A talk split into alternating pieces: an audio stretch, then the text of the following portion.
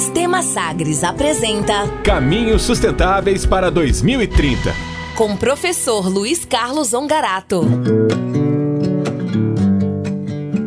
A partir de agora, seguimos com o nosso Caminhos da Sustentabilidade, nossa série de entrevistas para falar sobre o trabalho, sobre emprego e por isso, semanalmente, toda terça-feira, nosso assunto neste horário é economia e estamos fazendo uma série de 12 capítulos sobre este tema.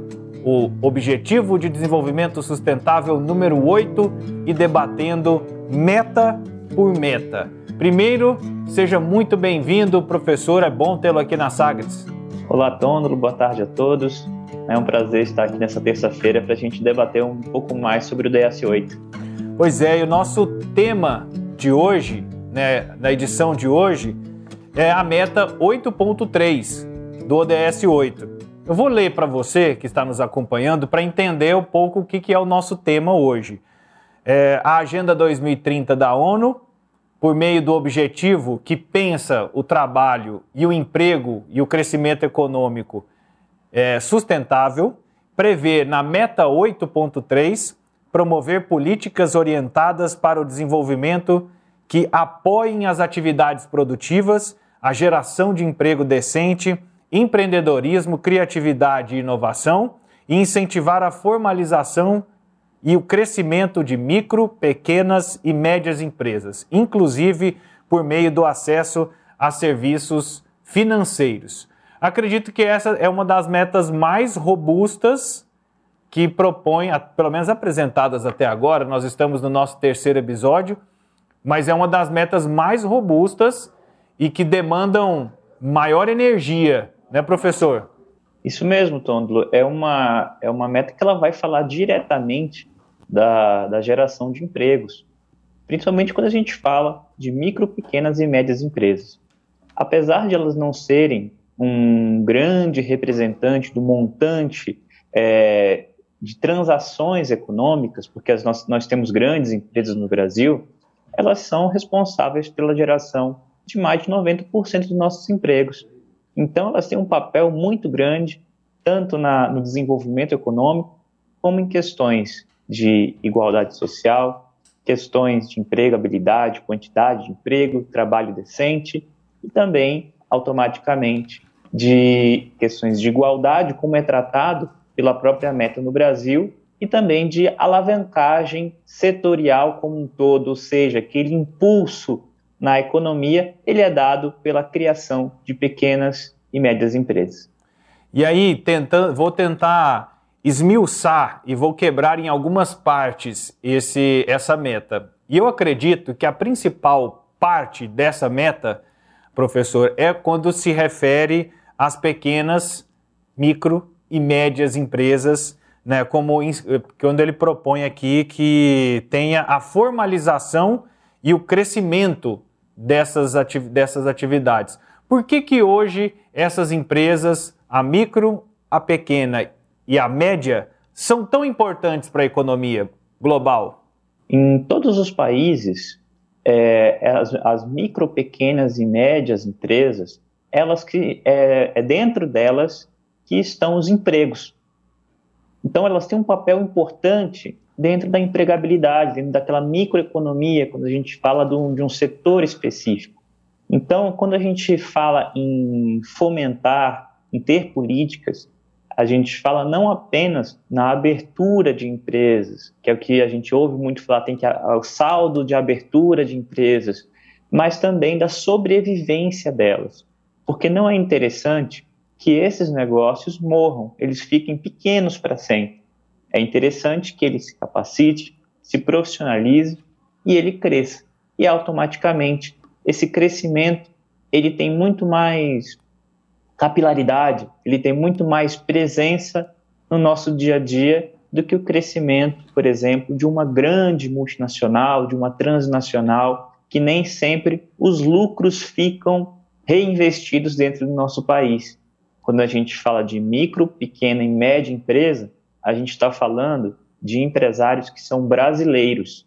E, é, e esse capital ele é reinvestido dentro do nosso próprio país. E aí, pensando nesse cenário, e agora me veio na cabeça, professor, que quando a gente falava de indústria e as nossas cobranças aqui dentro desse espaço, na nossa programação, era de que não há mão de obra qualificada para uma indústria que gere grandes receitas. Para pequenas, micro, né, micro, pequenas e médias empresas, é, há uma necessidade grande de mão de obra qualificada e o quanto isso impacta nesses negócios e qual que é a relação, né? Você citou que é uma área que gera muito emprego. Qual que é a relação entre o perfil do, do trabalhador que atende a essa demanda das empresas, dessas empresas? Bom, é, a questão da produtividade que a gente já vem comentando, ela é uma questão que vai atingir é, todas as empresas como um todo. Qual que é o diferencial da micro, pequena e média empresa? Ela é capaz de, de ser o primeiro emprego, ela é capaz de dar oportunidades para aquelas pessoas dentro de uma comunidade específica, ela é capaz de transformar ali a vida dessas pessoas.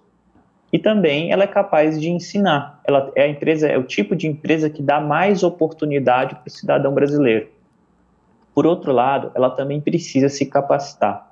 É por isso que existem os programas de capacitação que são específicos, tanto de capacitação é, tecnológica, também como capacitação empreendedora e gerencial. Hoje no Brasil, o conhecimento dentro das empresas sobre gestão, administração economia, ele é relativamente baixo, apesar, por exemplo, do custo de administração ser um dos maiores do mundo. Mas esse é, perfil de profissional ele precisa também ser abraçado e as empresas precisam entender que precisam de gestores. Além de uma boa ideia, você precisa saber gerenciar uma empresa com essa boa ideia e transformar de fato num negócio profissionalizado. É porque a realidade da micro pequena é, empresa são de empresas familiares.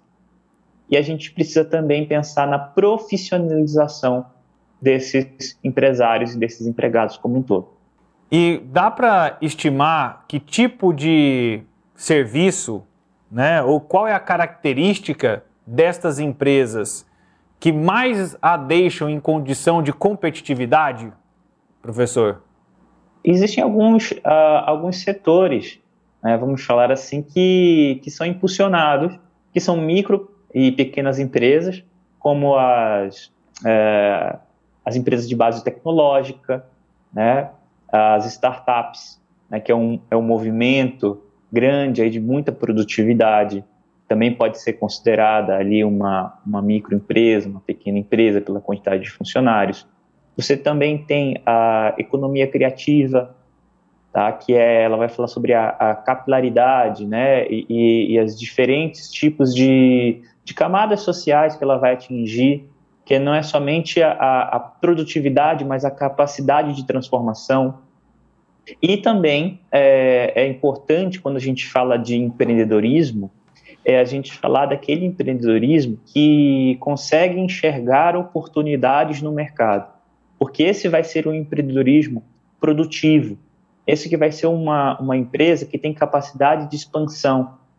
Porque hoje no Brasil, a gente percebe que existe um empreendedorismo, mas como a gente já comentou outras vezes, são, é, são é um empreendedorismo de necessidade.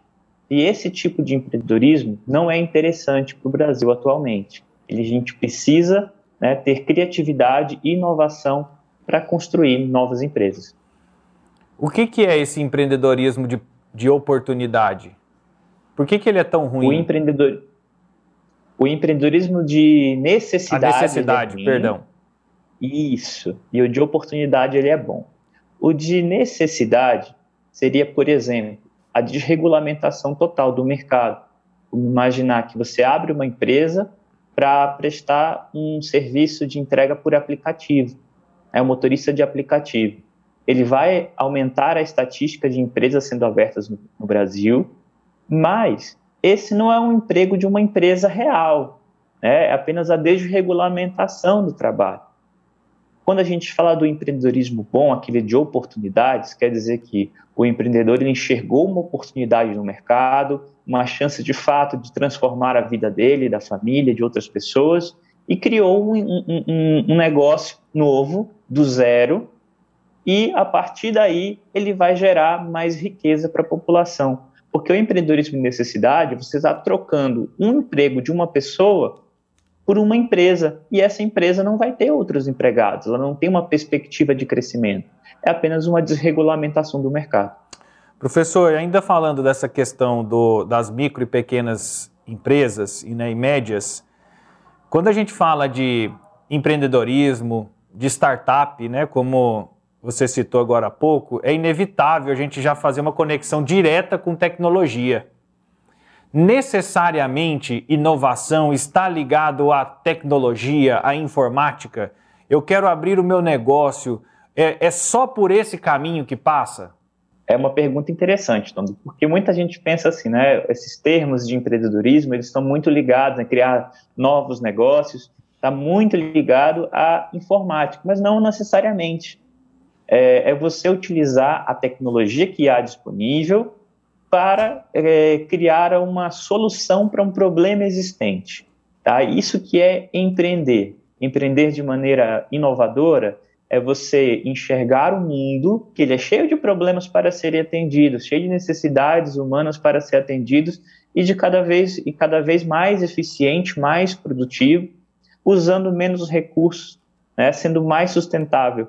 Isso é ser inovador. Não é diretamente ligado, por exemplo, a parte de, de informática, como você colocou, de tecnologia da informação, mas sim você pensar de uma maneira diferente, por exemplo, para fazer uma, um negócio que emita menos gases de efeito estufa, aí você use, utilize menos energia elétrica para fazer determinado, é, determinada atividade industrial, enfim, é você ser mais produtivo e gerar menos impacto ao meio ambiente.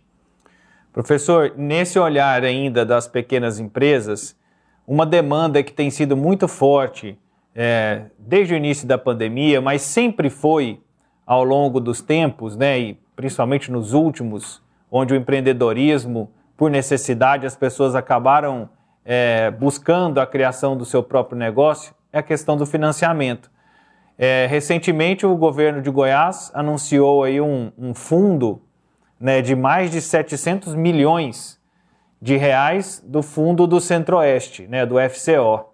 O quanto isso é importante e o quanto isso pode, ao mesmo tempo, ser um elemento que alavanca o negócio, mas algo mal pensado, mal planejado, pode ser uma grande âncora a ser carregada por essa empresa. Bom, é, os projetos do, do tipo FCO, eles são interessantes, porque ele precisa de ter um estudo econômico por trás. Não é simplesmente um crédito é, que você faz um empréstimo no banco.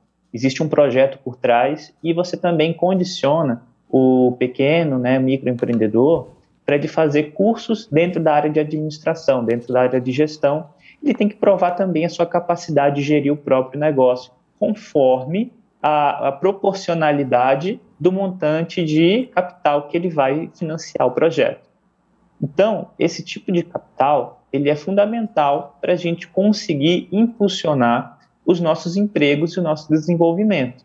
Porque sem ele, muitas vezes, o pequeno empreendedor, ele não tem capital próprio, ele pode saber gerir a empresa, ele pode ter uma boa ideia, ele pode ter, enfim, estar tá munido de, de tecnologia, tudo mais, mas ele não tem a capacidade inicial é, e o capital inicial necessário para operacionalizar ou até mesmo para expandir o negócio. Então, esse tipo de capital ele passa a ser fundamental. Quando é que ele não é bem utilizado? Quando a empresa ela simplesmente pega um dinheiro, um capital a um juros baixo, sem ter capacidade de gestão, sem saber exatamente como empregar ou simplesmente para tentar ali é, desviar aquele recurso para utilizar numa outra funcionalidade, como simplesmente como capital de giro, pagar alguma dívida e depois tentar se acertar com o Estado ali no futuro. Provavelmente a má gestão ela vai continuar e aí o buraco da dívida vai ser cada vez mais fundo e vai ser muito mais difícil a empresa se recuperar. Professor, nós falamos sobre o incentivo à criação das micro, pequenas e médias empresas, falamos sobre empreendedorismo, falamos sobre a geração de emprego, que são três itens presentes nesta meta, a 8.3. Por fim, políticas que apoiem as atividades produtivas. É uma meta um tanto quanto genérica, né, até porque precisa atender 193 países, mas como é que nós aprendemos a medir as, a qualidade das políticas que estão sendo pensadas e, e executadas, em especial em Goiás e no Brasil? Tôndola, a gente tem que olhar né, com um, um olhar diferente né, para entender o que, que seria essa política de desenvolvimento, principalmente desenvolvimento sustentável. A gente pode verificar a seguinte questão: a necessidade dessa política quando a gente olha a distinção, por exemplo, de gêneros que existe entre o, o, dentro do empreendedorismo, dentro das empresas. Hoje, por exemplo, o Brasil ele mede esse desenvolvimento, essa política, através da, da questão do impulsionamento. Né? Ele deveria impulsionar cada vez mais o que a questão da igualdade, o espaço, por exemplo, da mulher no mercado de trabalho e também como gestora, como empreendedora. Então é necessário que haja também uma política pública para a gente poder equalizar. E se a gente for olhar alguns dados interessantes da CAGED, por exemplo, é, as empresas é, coordenadas, né, geridas, né, as micro pequenas empresas geridas por mulheres, elas tiveram impacto muito mais negativo né, durante a pandemia, durante o ano de 2020, do que as geridas por homens. Então, empresas é, femininas, vamos colocar assim, né, de gestoras, é, fecharam mais. Então a gente tem que ter uma política para poder equilibrar, porque por outras questões sociais é, a mulher não pôde retomar ao mercado de trabalho. Um outro ponto interessante que também fala sobre produtividade, que é um ponto que a gente falou hoje, é a questão da distinção é, de salário, né, principalmente porque as mulheres hoje elas são as que têm mais cursos superiores e ainda recebem abaixo dos homens. Então, esse tipo de política de desenvolvimento que o Brasil também precisa ter, ele precisa mensurar isso para direcionar é, os seus ganhos, né, suas metas dentro do ODS 8, principalmente no tópico 8.3. Professor, para a gente encerrar esse tópico, né, essa, essa terceira, esse terceiro episódio da série. E qual que é a nota que o Brasil tem? O Brasil está bem posicionado nessa meta 8.3? Dentro do que o, o, Brasil se propõe a medir, Tôndolo, que é principalmente a questão da igualdade de gênero de oportunidades, o Brasil está reprovado. O Brasil precisa ainda fazer o dever de casa, porque é, a gente ainda tem uma disparidade grande é, salarial, né, entre homens e mulheres. Nós não temos é, uma política federal para micro e pequena empresa. Isso tudo está muito solto. Né, essa política de geração de emprego, acho que o Brasil ele teria uma nota baixa, né, estaria com uma nota 3, assim, mas tem uma chance de melhora, o espaço de melhora é muito grande. Ou seja, é só na N4. É só na N4, se tiver N4. Se tiver. Professor, muito obrigado. Para quem não está entendendo, a N4 é uma prova final, né? É a última chance, é a derradeira chance que o aluno tem de passar no semestre. Então. É a recuperação da recuperação. É a recuperação da recuperação. Professor, muito obrigado e até a próxima semana com mais um episódio com a meta 8.4 aqui na nossa programação. Muito obrigado, até mais, boa semana a todos. Tchau, tchau acompanhamos nosso terceiro episódio da série é, Caminhos da Sustentabilidade e você pode acompanhar nos principais tocadores de podcast. Você confere as outras edições que já estão disponíveis como podcast dentro da Rádio Sagres e dentro dos nossos tocadores Spotify, iTunes, Castbox, Deezer, Google Podcasts. Já estão todos disponíveis é, esta edição e ainda hoje você confere a terceira edição do nosso Caminhos da Sustentabilidade. Você ouviu Caminhos Sustentáveis Sistema Sagres com base na Agenda 2030 da ONU.